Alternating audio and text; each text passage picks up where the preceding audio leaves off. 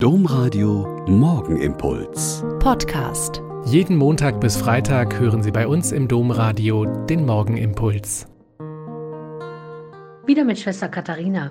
Ich bin Olper Franziskanerin und es ist schön, wenn wir heute am Morgen wieder hier zusammen beten.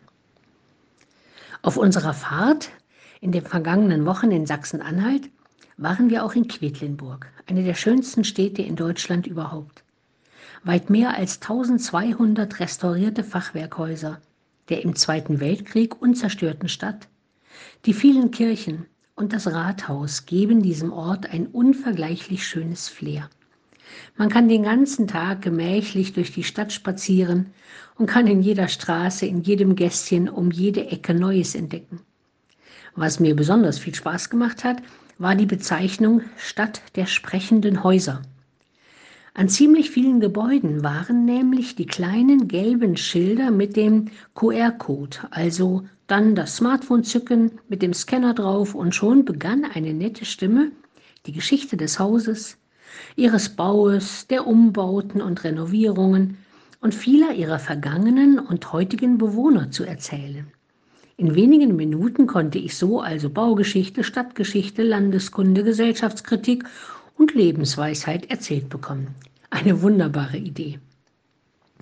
Nehmen wir doch jetzt mal an, jede und jeder von uns würde das für das Haus oder die Wohnung mal machen, in der wir jetzt wohnen und leben.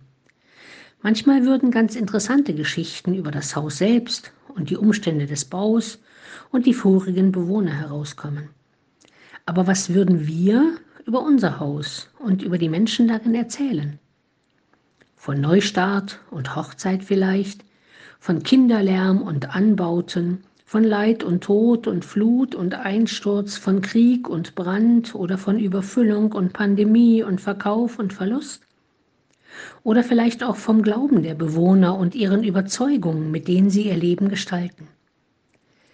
An einem der Häuser ist auf einer hohen hölzernen Tafel mit alter Schrift zu lesen, wenn du nun gegessen hast und satt bist und schöne Häuser erbauest und darin wohnest und Silber und Gold und was du hast sich mehret, so hüte dich nun, dass denn dein Herz sich nicht erhebet und vergessest des Herrn deines Gottes.